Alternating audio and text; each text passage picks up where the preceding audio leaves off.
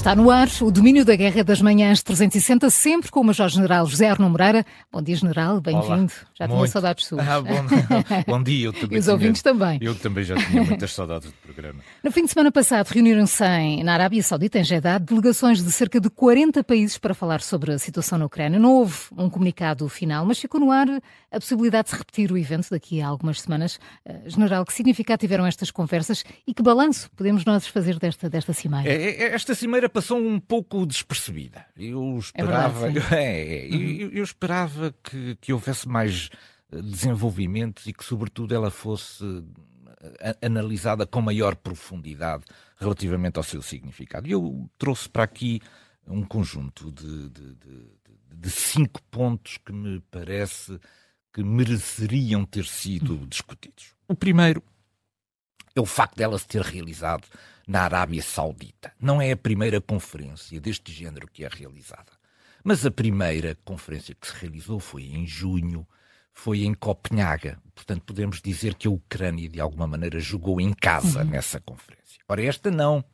Isto foi na Arábia, Arábia Saudita. Saudita. Foi na Arábia Saudita. Ora, a Arábia Saudita, depois de muitos anos na Guerra Fria, em que esteve debaixo do chapéu de segurança dos Estados Unidos, tem vindo a ganhar uma certa independência estratégica e tem vindo também a aproximar-se e a estabelecer maiores laços e maiores ligações a Moscou, nomeadamente na articulação daquilo que para si continua a ser importante, que é o preço do petróleo. E, portanto, a Arábia Saudita está hoje em dia também mais perto de Moscou e, portanto, é, é muito significativo que, uma, que, este conjunto de conversações que começaram em Copenhague agora se vão fazer num país que tem já uma certa proximidade com Moscou.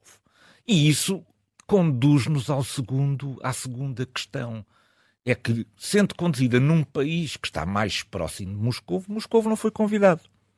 Ora, a Ucrânia Já foi convidada. dizer alguma coisa, não? A Ucrânia foi convidada. Moscou não foi convidado. Ora, isto realizando-se num país com maior proximidade de Moscou é muito estranho. Ora, porquê é que Moscou não foi convidado? Eu julgo que esta era a análise que faltava fazer. Porque Moscou começa a ser visto do ponto de vista internacional como o problema, não como a solução. E, portanto, numa. Se vamos procurar, se é uma Cimeira da Paz, se vamos é uma procurar. Cimeira que estamos à procura claro. das soluções. Não vamos não trazer o problema para a Cimeira. Ora, isto deixou Moscovo furioso. E quem assiste com regularidade aos programas da televisão russa verificou que houve uma imensa dificuldade em construir uma narrativa que justificasse esta ausência alguns dos, alguns dos, dos intervenientes nestas discussões nos, nos, nos, canais públicos trouxeram um argumento absolutamente fantástico. Que é, não é verdade que Moscou não foi convidado. Moscou não estava, era na lista dos participantes. Parece que é a mesma coisa. É só outra, outra forma de colocar é as coisas. outra forma de colocar as coisas. Isto, isto é absolutamente extraordinário, mas isto revela o embaraço de não ter sido convidado para este encontro. Bom, terceiro aspecto, Houve imensos países. É que em Copenhaga eram cerca de 15 os países. E neste momento estiveram presentes, ou através de videoconferência, cerca de 42 delegações. Ora, se olharmos para o panorama mundial daquilo que é o número de países no mundo e, e que tenham uma dimensão apreciável para poderem ter uma posição diplomática também importante na cena internacional, verificamos que é um número muito elevado. Mas é também muito interessante verificar a lista desses países. Essa lista não foi divulgada no início. Tivemos acesso a ela depois através de, de, de, de conversas que a, a delegação ucraniana nos foi transmitindo. E então que países estavam? Estavam países com enormes simpatias por Moscovo. Estava a China, estava a Índia, estava a África do Sul e o Egito, estava a Argentina e o Brasil. Isto é, tudo aquilo que são os países que têm estado, de alguma maneira, de braço uhum. dado com Moscovo. Estavam nesta cimeira. Estavam nesta cimeira para a qual a Federação Russa não tinha sido convidada. Isto é, é, é muito interessante porque mostra que estes países sentiram a necessidade de falar, não obstante Moscovo não estar presente. O quarto aspecto que me parece muito relevante é o facto da China ter estado presente a China esteve presente e produziu declarações que mostram uma certa, um certo distanciamento, até em relação a, a, a Moscou. Primeiro desalinhou com Moscou logo ao afirmar que a sua posição relativamente à guerra da Ucrânia é uma posição que continua a ser imparcial. Ora, depois daquela amizade eterna prometida no início, isto não deixa de ser de ter um significado político muito importante. E depois, do meu ponto de vista, ela deu aquilo que pode ser a melhor definição do que se passou nesta cimeira. Procuramos consolidar um consenso internacional. Ora, isto é uma nova abordagem do problema, porque não consiste em pegar nas posições das duas partes e tentar uma aproximação. É uma nova abordagem uhum. completamente diferente. É o que é que pensa a comunidade internacional sobre o assunto e como é que depois vamos puxar as posições dos países para esta posição do consenso internacional. E, portanto, parece-me que esta cimeira foi muitíssimo interessante. Tenho pena que não tenha sido. O que é que acha digamos, que foi tão pouco falado? Foi, foi, foi pouco falada. Acho que se não. Não se visualizou uhum. o conjunto de alterações muito significativas que se estão a dar em alguns países relativamente a este problema e o facto dos países concordarem em tornar a encontrar-se neste formato, tem aqui um potencial de desenvolvimento muito interessante. Resumo mais uma vez o que é aqui, o que se está agora aqui a procurar é uma coisa muito diferente. É procurar o consenso internacional sobre esta situação e depois puxar as partes para esse uhum. consenso. Uhum em vez de estarmos a pegar em posições muito divergentes dos dois países e procurar um consenso que é absolutamente impossível. Uh, entretanto, General, no espaço de apenas dois dias, tivemos notícia do ataque de drones de superfície ucranianos a navios da Federação Russa no Mar Negro. Isto é uma nova estratégia ucraniana? Isto é uma, isto é uma nova estratégia. Esta, esta estratégia também só é possível porque a Ucrânia, entretanto, desenvolveu novas capacidades. O Ocidente tem vindo a dar novas capacidades militares à uhum. Ucrânia mas, como eu costumo dizer, isto é, é, é são as capacidades dos asteriscos. Tem aquelas todas. Tem aquelas cláusulazinhas todas da não utilização, o que na verdade diminui também o grau de eficácia que estas armas podem ter ao serviço da Ucrânia. Pelo que a Ucrânia teve que optar pelo desenvolvimento dos seus protótipos próprios que lhe dessem uma autonomia na, no, no combate em profundidade. E é isso que nós estamos neste momento a ver. A Rússia tinha uma certa soberba sobre o, o, Mar Negro. Já aqui também uma vez falei que eu acho que a NATO não esteve bem no Mar Negro e que em 2014 devia ter marcado uma posição muito de, de, presença naval forte no Mar Negro. Não o fez. A Rússia entendeu isso como um livre trânsito Exato, para, tomar, para tomar conta do Mar Negro, estabelecer os corredores que queria ou que não queria, definir as cláusulas de passagem ou de não passagem dos navios, como se o Mar Negro fosse lhes pertencesse. Seu, lhes, pertencesse lhes pertencesse. Ora, o que está neste momento a acontecer é uma contestação por aquilo que eu defino como sendo uma guerra assimétrica. Isto é, Enquanto a Federação Russa tem um conjunto de navios de superfície, também de submarinos, que custam milhões e milhões de, de, de, de dólares, eles estão a ser afetados na sua operacionalidade por equipamentos, protótipos desenvolvidos pela Ucrânia, muitos deles com base em kits existentes no mercado civil, mas que custam milhares de dólares e não milhões. Isto é, nós estamos a ver que que, que, que, que estas capacidades desenvolvidas a muito baixo custo estão a impedir a completa operacionalidade daquilo que são meios de superfície que custam uh, milhões e milhões de dólares. Ora, houve dois ataques e, e estes dois ataques foram diferentes na sua natureza. O primeiro foi na sexta-feira da, da, semana passada sob o Olenogorsk Gorniak, que é um, mari, um, um navio da, da, de apoio da Marinha Russa, que é um, um navio de apoio ao desembarque. Portanto, foi feito, construído para facilitar manobras de desembarque, transporte de material, apoio logístico, etc. Ora, ele foi atingido por um destes drones. Não foi afundado, é certo, mas, as, mas já tivemos dois tipos de, de, de, fotografias sobre isto. Uma mostra ele a ser rebocado para o porto, muito inclinado para um dos lados, o que significa uhum. que houve uma perfuração do casco. E o segundo, e e a, segunda são as fotografias muito recentes que apareceram ontem, que mostram ele já em doca seca com um enorme rombo no casco. Isto é, isto mostra que estes drones eh, de, de, de superfície, estes, estes, drones navais de superfície, eh, apesar de terem apenas algumas dezenas ou centenas de quilogramas de explosivo, podem produzir danos muito significativos que mandem para o estaleiro durante várias semanas ou até eventualmente meses, isto é, coloquem na situação de inoperacional um conjunto de meios muito significativos e muito sofisticados. Isto é um grande desafio, não apenas para a Federação Russa no Mar Negro, mas também e certamente para todas as marinhas do mundo,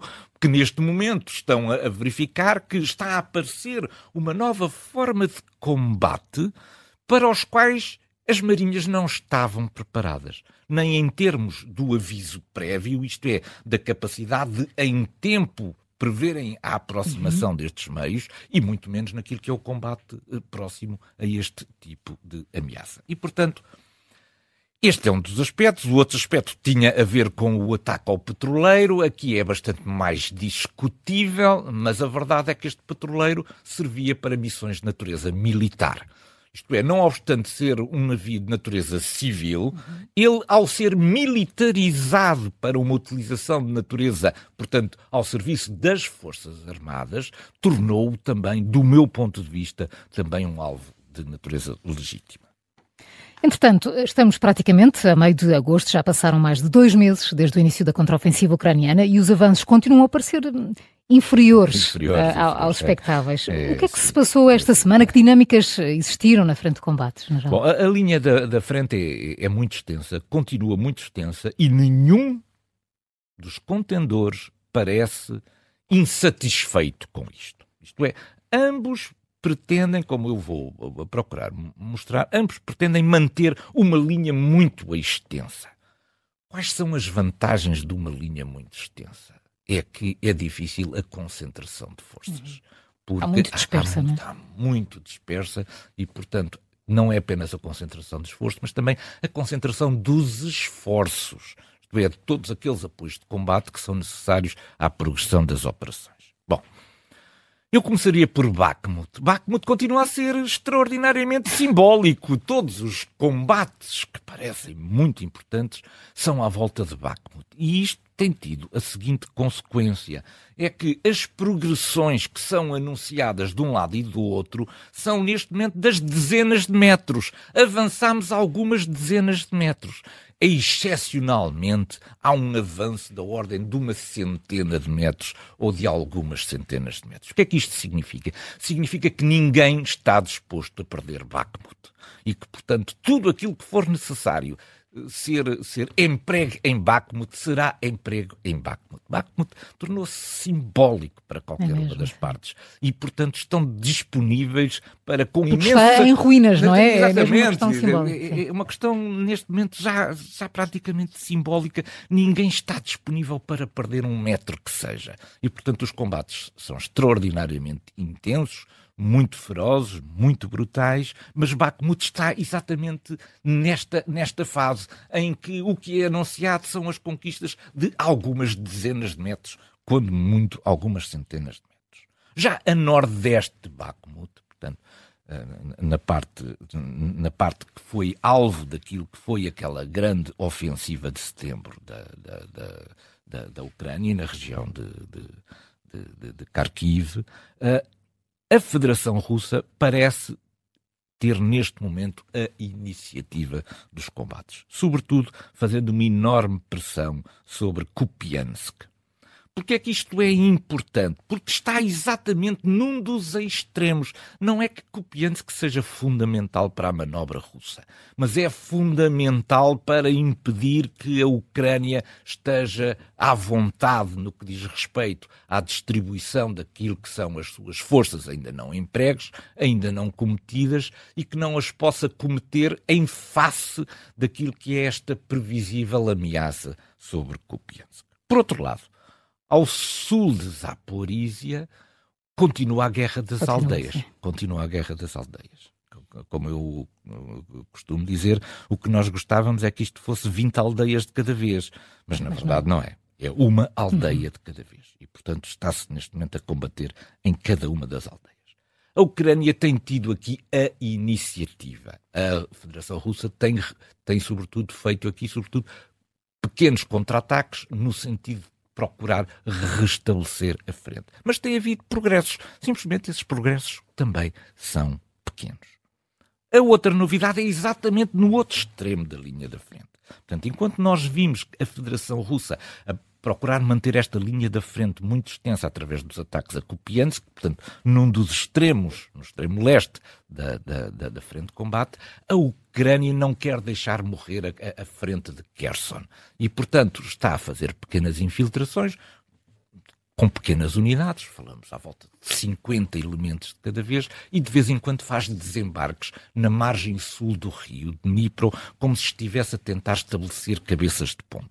O objetivo é também o mesmo: é atrair agora para esta zona as forças que a Federação Russa tem cometidas na zona, ou preparadas para intervir, na zona a sul de Zaporizhia. Portanto, há aqui uma, uma estratégia quase simétrica dos, dos, dos, dois contendores, em que procuram afastar as forças do adversário para os extremos, para locais menos significativos, para reduzir potenciais concentrações de forças naquilo que são os locais decisivos. Uh, General Arno esta semana voltou a falar-se muito sobre o Grupo Wagner, sobretudo em termos das localizações escolhidas para os acampamentos e do anúncio de exercícios militares junto da fronteira polaca. A partir daqui, o que é que se pode esperar do Prigogine?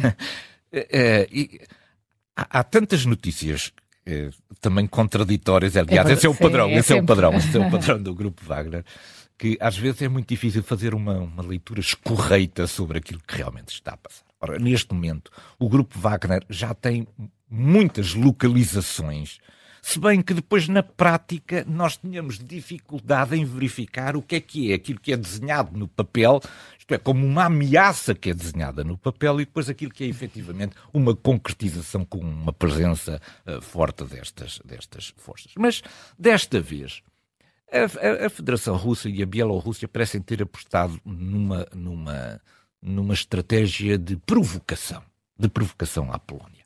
Porque a Polónia é o, é o grande elemento importante aqui no apoio à ocidental à, à guerra na, na Ucrânia e, portanto, foram procurar colocar pressão sobre a Polónia.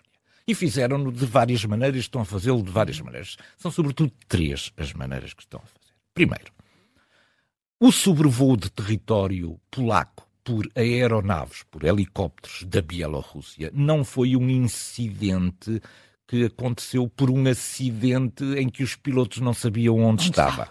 Foi provocado. Foi feita a muito baixa altitude para não poderem ser interceptados em tempo e para não poderem ser abatidos também com facilidade, mas foi uma provocação, foi uma provocação, foi estudar de que maneira é que a Polónia iria reagir a um incidente deste género. Primeira provocação. Segunda provocação a realização de exercícios com a presença também de forças Wagner junto da cidade de Brest, que fica a poucas centenas de metros da fronteira com a Polónia. No sentido de mostrar que, eventualmente, uma força, como a força Wagner, que não é uma força que esteja oficialmente ligada nem à, nem à Bielorrússia, nem à Rússia, como é que reage a NATO, como é que reage a Polónia perante esta, esta força cuja responsabilidade direta da Bielorrússia e da Rússia não está completamente estabelecida. E a terceira, para a qual a Polónia também reagiu imediatamente, tem a ver outra vez com a pressão migratória sobre as fronteiras da União Europeia. A Federação Russa, a Bielorrússia, tem perfeita consciência do problema e da desunião que existe em termos europeus sobre o que fazer relativamente a esta pressão migratória. E, portanto, uma das maneiras de desarticular a política europeia é exatamente fornecer condições para que, através das fronteiras da Bielorrússia com a Polónia, esta vaga migratória, esta pressão migratória se faça sobre as, as, as, as fronteiras europeias. E, portanto, estamos aqui claramente no domínio da provocação.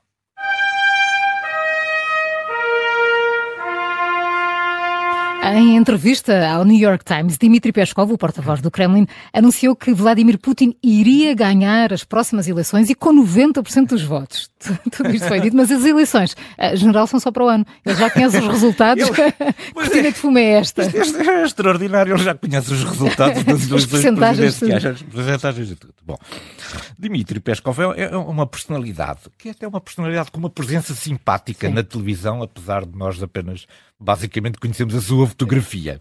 Conhecemos bem a sua voz, mas ele aparece-nos sempre através da sua fotografia. Ele tem uma missão que é uma missão muito complicada.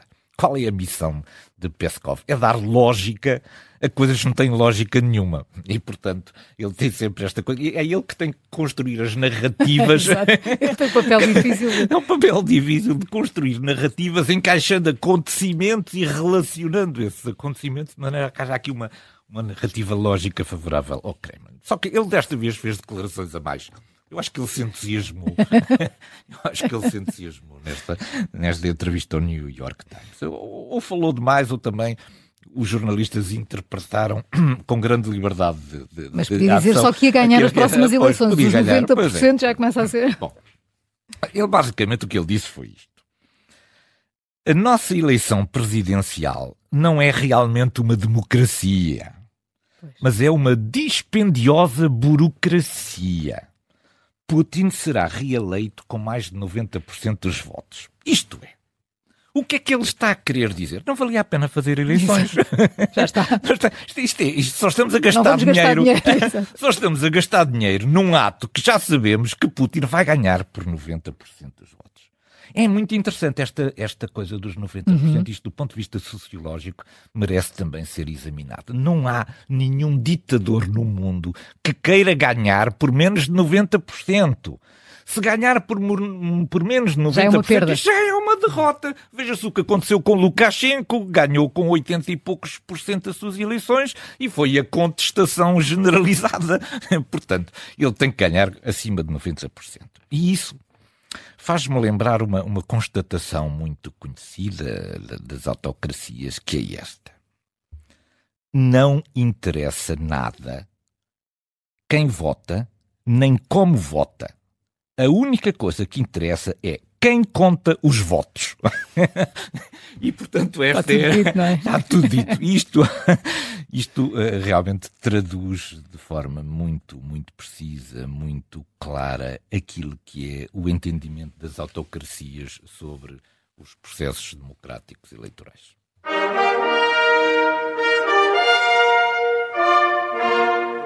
Esta manhã colocamos o nosso ponto de mira sobre o rublo, a moeda oficial da Federação Russa. O rublo não para de desvalorizar uh, face ao dólar e ao euro. Há aqui ou não um sinal de alarme que a Rússia tem de estar atenta? Eu, eu ontem assisti a um programa em que um dos comentadores principais, um dos pivôs principais da, da, televisão russa, estava furioso com o Banco Central. Então como é que é possível que isto esteja a acontecer e o Banco Central não venha sequer explicar aos russos aquilo que está a acontecer? Bom, vamos ver o que é que está a acontecer. No tempo da União Soviética, eram precisos 3 rublos para comprar um dólar. No ano 2000, portanto já na altura da Federação uhum. Russa, já não eram 3 rublos, eram precisos 28 rublos para comprar um dólar. Ora, esta semana já eram precisos 100 rublos para comprar um dólar. Nos primeiros sete meses deste ano, o rublo perdeu 57% do seu valor para o dólar e perdeu 73% do valor para o euro.